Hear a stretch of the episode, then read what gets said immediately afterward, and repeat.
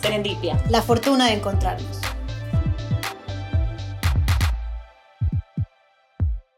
Hola, bienvenidos a nuestro programa número 15. 15 de Serendipia. Soy Irene Ancín Y yo soy Paola Casa.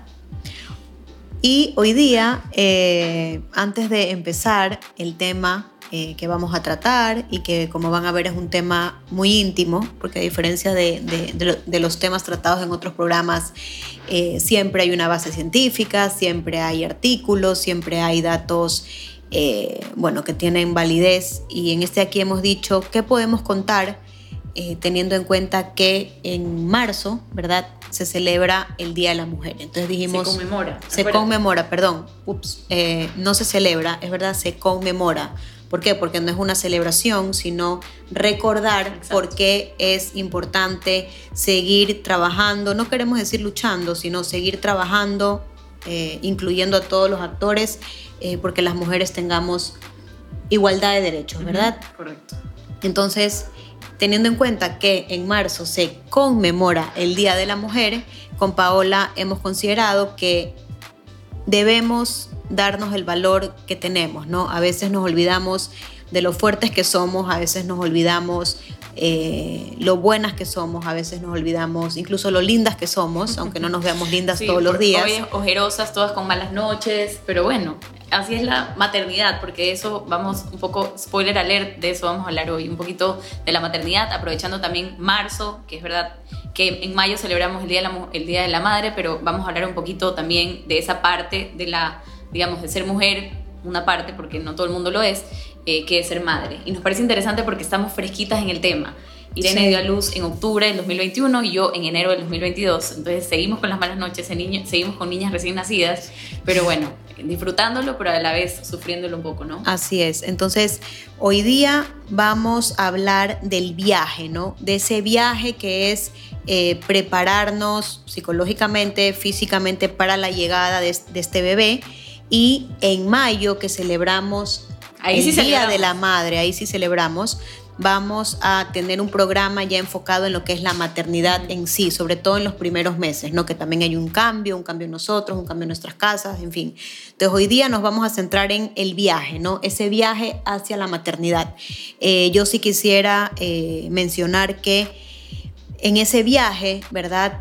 Nos enfrentamos a distintas situaciones, muchas de ellas complejas, y creo que es un excelente ejemplo ese viaje hacia la maternidad y después cuando hablaremos en mayo de la maternidad para decir somos realmente importantes, somos realmente necesarias, que parece una locura tener que estarlo diciendo así en el siglo XXI, pero mm, podemos dar muchísimos ejemplos y eso es lo que vamos a hacer hoy día, que demuestran que podemos lograr todo aquello que nos proponemos y que podemos llegar a ser auténticas rocas, ¿no? Así es. No con la que te tropiezas y te caes, sino No, no, no. la que eh, te impulsa, te La que empuja. te sostiene. Así Eso es. Exacto. Entonces, bueno, eh, puede ser uno de los programas más íntimos, ¿verdad? Porque como decíamos al principio, aquí no hay una base científica más que las experiencias que nosotras tenemos. Por supuesto, hay muchísimo escrito sobre cómo prepararte para la maternidad, pero nosotros lo queremos hacer desde un punto de vista experiencial, ¿no? ¿Verdad? De nuestra, desde nuestra experiencia de vida. Sí. Entonces, eh, por eso hemos elegido este tema. Yo quería decir algo y es que Sí. yo creo que tal vez la química que siempre he tenido con Irene es porque nos unió la búsqueda de nuestros bebés. A nosotros, digamos, Mm. ya lo vamos a ampliar un poquito más, pero nos costó encontrar a nuestros bebés. Eh, y, y- y yo me, acuer- me acuerdo cuando estábamos en ese proceso, ahí es cuando nos conocimos. Entonces es interesante porque, claro, cuando uno está pasando por algo complicado y encuentra a alguien que también está pasando por algo complicado, no hay nada mejor que Así es. o sea, Esa red de y apoyo, sí, ese, ese vínculo. Entonces, eh, cuando decimos búsqueda de la, de la maternidad o el proceso o el viaje hacia, tal vez para algunos es un día, una semana, un mes o un año, para nosotros fue- nos tomó años y por eso vamos a hablar un poquito de este, este viaje, que para nosotros sí fue un poco largo. En mi caso fueron años, en tu caso fueron años. Así es. Así que bueno, sí tenemos, el viaje es largo para nosotros, para, sé que para algunos no, sé que para otros es mucho más largo que lo que nos tomó a nosotros, Así pero eh, sí hubo un viaje. Y vaya que viaje. Hay, hay, hay viajes y, y- y incluso viajes. Eh, Jornadas complicadas. Así es, así es. Noches difíciles, días días grises, días menos grises, más grises, más claros, pero bueno, eh, también hablaremos de la importancia de la pareja, ¿no? Eh, cuando se reivindica a la mujer eh, desde muchas plataformas o distintos actores, sentimos a veces que se intenta poner en contraposición al hombre y para nada en nuestro caso va a ser así, ¿no? Al contrario, creo que, las dos nos sentimos afortunadas por tener dos compañeros de viaje, y nunca mejor dicho, eh, que han sido un sostén, un soporte y, bueno, equipo, ¿no? Yo digo mi, equipo el equipo ganador. Entonces, eh, queremos empezar contándoles o, compartiendo con ustedes cómo fue este viaje. Entendemos que hay distintas experiencias, ¿no? Cada, cada mujer es un mundo, cada embarazo es un mundo, eh, cada búsqueda de un bebé es un mundo. Entonces, no queremos eh, que se tome como que estamos dando una, una cátedra de qué es el viaje, sino nuestra experiencia personal, 100%. Entonces, eh, en el caso de las dos, como bien eh, comentaba Paola, bueno, fue un, un, viaje largo, ¿no? Un viaje, un viaje, sí, podemos decir un viaje cansado, es un viaje eh, cuando buscas mucho, ¿no? Este bebé es, es, querer y no poder, querer y no poder, muchos negativos, eh, buscando un montón de información, eh, incluso profesionales. Y a veces demasiada información que hasta te tortura. O sea, tú dices, ya doctor Google no me está funcionando y te hace más daño que, que bien. Así es. entonces, esa incredulidad, ¿verdad? Es porque no te crees lo que te está pasando, ¿no? Es, es como un estado de shock que la gente que no pasa por un proceso como pasamos los que buscamos un hijo no comprende, ¿no? Yo me acuerdo que yo hablaba con alguna amiga y me decía, pero es que no te noto súper feliz. Y yo decía, es que yo estoy feliz, pero tengo que ser prudente. Claro. Tengo que ser prudente porque no me puedo volver loca, porque, porque eh, ahorita, ahorita si pasase algo y esto se interrumpiese, para mí sería devastador, como para cualquiera. Sí. Pero, pero pero creo que el golpe hubiera, o sea, sería tan, tan duro que uno lo que hace es tener, los gringos lo llaman un positivismo cauto. Cauto. ¿no? O prudente, que yo creo que al final del día lo que es es un mecanismo de defensa, porque tú dices, Por supuesto. no me quiero estrellar tan fuerte, entonces no quiero llegarme a ilusionar tanto, tanto, tanto para que la caída sea desde tan alto, entonces prefiero nomás Así es. Tratar yo de defenderme ante cualquier situación que obviamente no puedes prevenir. Es un mecanismo de defensa, totalmente. Entonces la, incredulidad, ¿no? Como ese, ese, ese shock de decir qué me está pasando, no puede ser, ah, ya me tocó. Porque claro, eh, lo que nos pasa además es que eh, sin darnos cuenta estamos tan, tan, tan sensibles a todo lo que tiene que ver con el embarazo, porque es eso que tú quieres alcanzar y no puedes. Entonces, todo ves carros, cochecitos de bebés, embarazadas, mujeres embarazadas, y, viene un, eh, alguien y estoy embarazada, estoy embarazada, estoy embarazada, estoy embarazada. Y tú decías, ahorita hay un boom de bebés y tal vez no, solo que estás demasiado sensible con esas Así Como te pasa con todo, en verdad. Estás pensando que, no sé, pues buscando casa, estás buscando lo que sea, que siempre aparece más en tu vida porque estás mucho más sensible a eso. Aquí pasa igual. Hay otra cosa que es interesante y es ese miedo, por ejemplo, te pasa cuando ya ves ahora sí el positivo y qué miedo que te da contar, qué miedo que te da, tal vez eres, eres prudente, tal vez contar los primeros tres meses. Hay gente y psicólogos he oído que te dicen, no lo escondas, cuéntaselo a la gente para que tú te lo creas, ah, volviendo a la incredulidad, y para que ya lo sientas suyo. Entonces cuéntalo, pero tú, de nuevo, mecanismo de defensa, tratando de de que, de que si hay una, una caída o algo no sea tan dura, entonces no, no cuentas o, te da un poco de susto contar. Y el miedo además recordemos que es una de las, de las, de las emociones básicas del ser humano, ¿no? En nuestro, en nuestro primer programa que es Hablemos del miedo, eh, tratamos el, eh, este tema, ¿no? El miedo y cómo es sumamente natural. Lo que tenemos que hacer es pasar la página e intentar sobrellevar y vivir con esta incertidumbre, con este temor, que no estamos diciendo que es un miedo que me paraliza, no, porque es algo deseado. Nosotros estamos hablando desde nuestra experiencia, algo deseado, algo buscado. Entonces, eh, ¿y sabes qué otra cosa es interesante? Hay que manejarlo. Es algo, es algo deseado, pero no sabemos qué es. Sabemos porque nuestras mamás fueron mamás y nuestras amigas tal vez son mamás, pero no, no tenemos idea. Eh, eh, tenemos miedo a lo desconocido y sin embargo lo deseábamos tanto. Entonces sí es como una paradoja, es, es querer algo que no tienes, pero tienes miedo también a lo desconocido. Miedo, miedo, miedo, a lo desconocido eh, y, miedo, y un miedo que después... Eh, miedo puede ser que la palabra suene muy fuerte, pero realmente es miedo, llamémosle temor, que suena como más suave, eh, que después se va a ir presentando en cada fase porque primero es el shock de, uy, estoy embarazada, vamos a ser papás. Después es el temor de qué va a pasar cuando llegue. Después es eh, cómo lo voy a hacer. Yo me he planteado muchas veces cómo lo voy a hacer.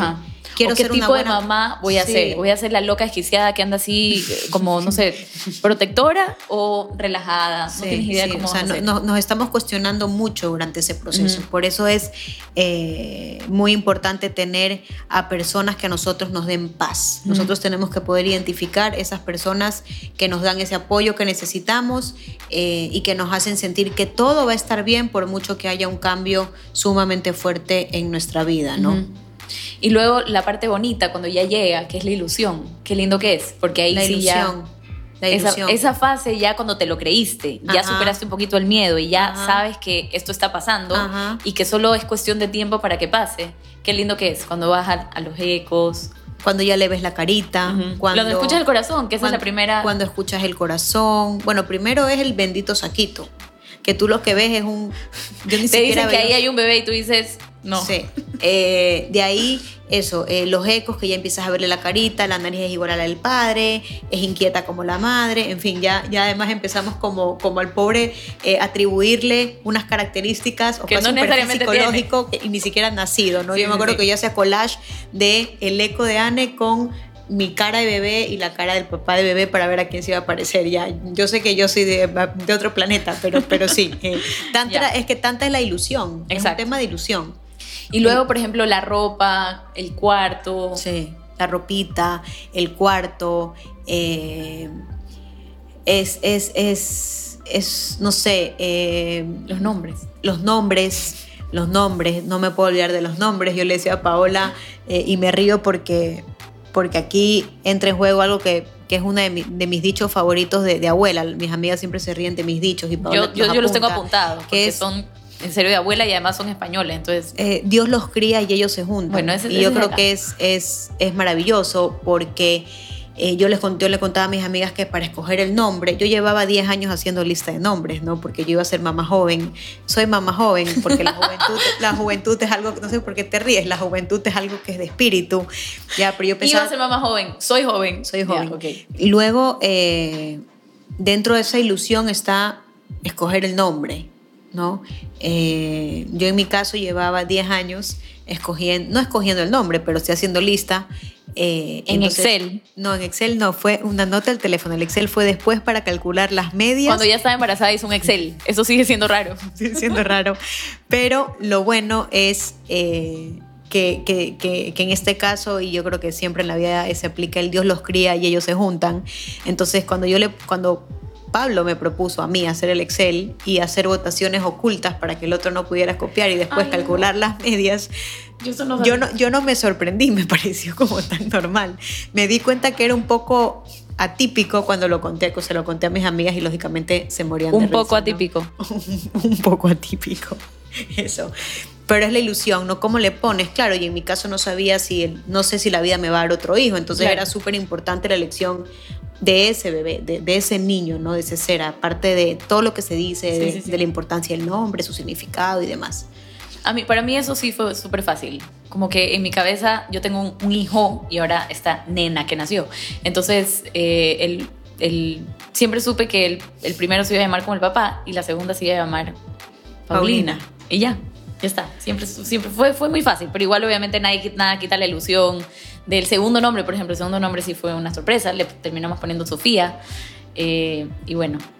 Divino, eh, Sofía. Esa, esa, esa, etapa es preciosa. Y luego viene eh, Irene, la parte de ya cuando estás embarazada y ahora sí se nota que estás embarazada, todos los cambios físicos y hormonales. Así es. Eh, eso es complejo porque ya la gente empieza a verte, oye, ya tienes pancita. Y ahí, por ejemplo, a mí es, para mí eso era un shock, porque a mí se me demoraba en salir la, barriga y la gente cuando me decía, estás embarazada, porque no sabía, yo decía, ahora ya me ven ellos embarazada, ya no solo yo me veo embarazada y sé que estoy embarazada, sino que hay gente afuera que lo ven. Y eso me parecía como un, cambio interesante, sobre todo en el primer embarazo, fue como, ¿estás embarazada? Sí, ya tengo la barriga y se ve. Entonces esa parte es linda. Los cambios físicos, los cambios, hormonal, los cambios hormonales, eh, que yo por ejemplo me esperaba tener unos cambios hormonales mucho más fuertes y realmente yo en mi, en mi embarazo estuve en un modo zen que, que, Pablo me decía, o sea, a ti no se te nota que estás con cambio hormonal, gracias, gracias al cielo, ¿no? Eh, y volvemos a la, a, la, idea inicial de que cada mujer es un mundo, cada cuerpo es totalmente diferente. Y cada embarazo en la misma mujer es diferente. Eso es, por eso es importante escuchar, escuchar lo que los consejos, escuchar lo que te dicen otras, que, otras personas que ya han sido mamá, pero no llenarnos de, ideas eh, o prejuicios, porque realmente no tiene por qué pasarnos lo que le ha pasado a todo el mundo. O sea, y muchas veces sí nos da más temor o, nos genera cierta inseguridad el pensar que nos, va, nos van a pasar mil cosas que, por ejemplo, a mí nunca me pasaron. Yo decía, náuseas, gracias a Dios nunca tuve náuseas. Eh, antojos, vas a ver, vas a querer una yaca a las 2 de la mañana. Y yo decía, si me dan antojo de ayaca a las 2 de la mañana, ¿qué hago? O sea, porque Pablo no me va a una yaca esa hora y yo realmente no tuve nada de esas cosas típicas que te cuentan. Eh, más bien ahorita los antojos a mí me están dando en el posparto, más que por alguna razón extraña en la lactancia, más que en el embarazo. Pero bueno, cada uno, cada uno, es diferente en cada... Y hay que, reconocer, hay que reconocer también que estás, puedes, puedes, aunque no notes un cambio muy fuerte, si estás más sensible, ¿no? Eh, yo me acuerdo que a mí cuando me decían, eh, uy, ahora tienes las caderas más anchas. Y yo le decía a Paula, claro, que me dicen una vez, tienes las caderas más anchas, digo, bueno, puede ser que se está hinchando porque estoy embarazada, pero ya a la, sexta o a la octava vez era como que sí, que se me están anchando las caderas porque estoy embarazada. Entonces, eh, sí podemos estar un poquito como más, más sensibles, ¿no? Aparte que, que tú no tienes también que aceptarse tus cambios, o sea, tú te vas al espejo y puedes verte deforme, un poquito más la palabra. un poquito más, entonces eh, creo que tenemos que también ser como muy prudentes cuando una mujer está embarazada, porque está sufriendo cambios internos, está sufriendo cambios que se ven, que son físicos, y además hay incertidumbre. O sea, tienes mucha ilusión, pero, pero también hay... Eh, Ese como este miedo temor, constante, exacto. Este temor, ¿no? Entonces, ser así como... Pero sabes que ese temor yo creo, y tal vez tú y yo tuvimos mucha suerte también, se, se disipa con, con, con, el apoyo de la pareja. Ah, por supuesto. Por es, supuesto. Qué importante que es, eh, tal vez en nuestro caso particular, así como hemos tenido, digamos, tal vez la mala suerte, ahorita yo ya lo veo para atrás como algo súper lindo, esta espera. Que, nos ha enseñado muchísimo. Que nos enseñó muchísimo. muchísimo. También tuvimos mucha suerte con estas parejas. Eh, eh, tan, no sé, que han sido un apoyo increíble. y, y, que bueno, esperaron igual que nosotros con desesperación supuesto. a que lleguen estos, estos niños tan esperados. Y que en el, en, el, en el, caso, por ejemplo, mío, yo decía que me estaba viendo más ancha o más y Pablo me decía que estaba estupenda. Entonces yo decía, es que no necesito nada más. claro. Tengo todo. Entonces súper importante ese, ese viaje acompañado, ¿no? Yo siempre eh, digo desde que, desde que soy mamá, que es hace, hace poquito, es, reciente, eh, que admiro profundamente a las mujeres que son madres solteras o a las mujeres eh, que no tienen este apoyo o esta ayuda, ¿no? no solamente de una pareja, porque puedes ser mamá y tener a tus padres. Hablo de las mujeres que tienen realmente que batírselas sola en el día a día con un bebé eh, con, unas, con, un cambio en, físico, con un cambio hormonal como es el posparto y realmente me parece que es de quitarse el sombrero. Nunca lo había visto así hasta que, hasta, que lo he vivido yo. Si lo vives en carne propia, es ahí cuando te das cuenta y te vuelves absolutamente empático. Cuando te dicen que alguien es madre soltera o que no tiene el apoyo, lo, que sea que sea la situación, que no hay ese apoyo, lo sientes, o sea, te parece muy duro porque ya lo viviste y tuviste la suerte de tener ese apoyo. Si tú te sientes, si tú te puedes sentir una bacán eh, por haber pasado un embarazo, por haber vivido un posparto. Eh, estas mujeres que, lo hacen mm, sin, sin, este apoyo y esta ayuda ya son unas heroínas. Heroínas. ya eh, creo que es importante decirlo, ¿no? Y este, este apoyo de la pareja es, es, fundamental o de, o, de, o de tu comunidad, porque pues, vuelvo y repito, no solo la pareja, pero tienes una comunidad eh, de apoyo que hace que esto sea, sea viable, ¿no? Porque es. es. sumamente difícil.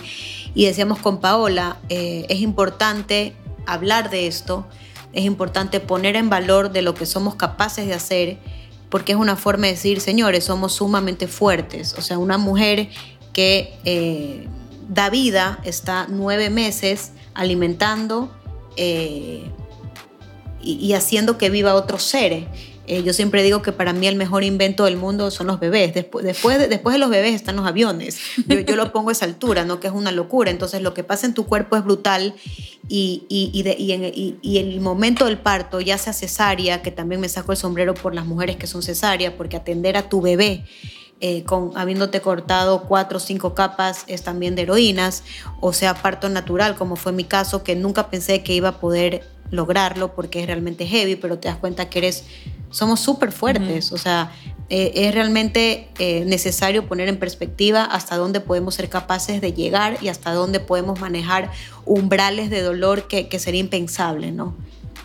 De acuerdo, ahorita me acabo de acordar que tenemos que promover Sí.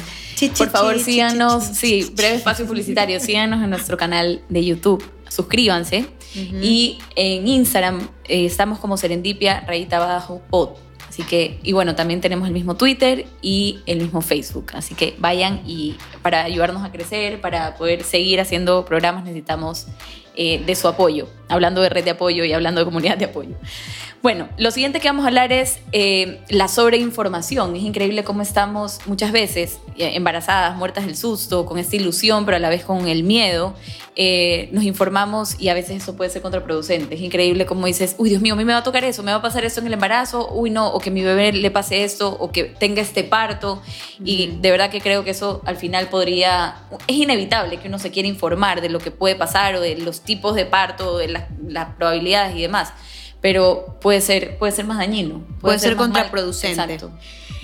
También decir ¿no? que, gracias a, los avances, gracias a la ciencia, gracias a, los estudios, gracias a la academia, tenemos hoy en día eh, especialistas en distintas áreas y distintas ramas que realmente son una ayuda. Por ejemplo, tenemos expertas en lactancia, tenemos eh, obstetras que nos pueden dar este apoyo que necesitamos en un trabajo de parto cuando va a ser un parto natural.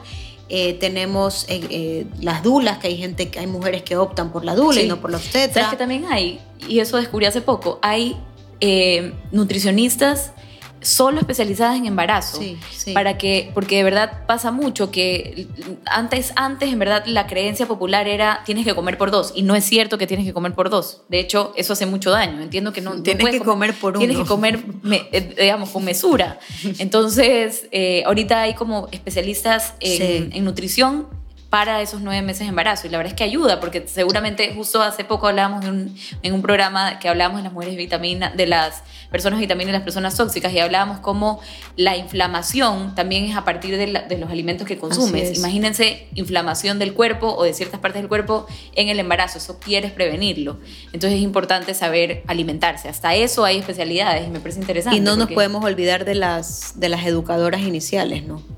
Que creo que es una, una, carrera y una profesión a la que hay que apostarle muchísimo. En otras partes del mundo los educadores iniciales tienen un estatus social eh, altísimo. De hecho, es igual ser médico que ser educador inicial y creo que nosotros deberíamos también apostarle a esa, a esa carrera porque eh, los, los, de los 0 a los 6 años es la etapa más importante de los niños y las educadoras iniciales también, en este caso, porque las menciono? Porque también nos pueden orientar eh, en el embarazo, o sea, saben mucho del desarrollo del bebé. Sí. Entonces me parece que, hay que apostarle también, y esto es una cuña publicitaria para todas las colegas eh, que se dedican a, esto, ¿no? Claro. Y bueno, eh, en el mes de mayo que se avecina, eh, vamos a celebrar el Día de la Madre y tendremos un programa en el que contaremos nuestras experiencias como madres, ya no tanto esta parte del embarazo, esta parte del viaje que nosotros le hemos llamado y me ha encantado cómo ha quedado el, viaje, porque de verdad ha sido para nosotros toda una, una jornada, ¿ya? Para bien o para mal, digamos, ha sido una jornada. Con mucho aprendizaje, porque aprendes muchísimo. También a, a, a discernir qué es lo importante y qué es menos importante en la vida, ¿no? Exacto. Y, tener y lo importante que es tener personas vitamina y no a las tóxicas cerca, en procesos, en procesos como tan complejos que pueden resultar incluso traumáticos en ciertos, en ciertos momentos. Así es.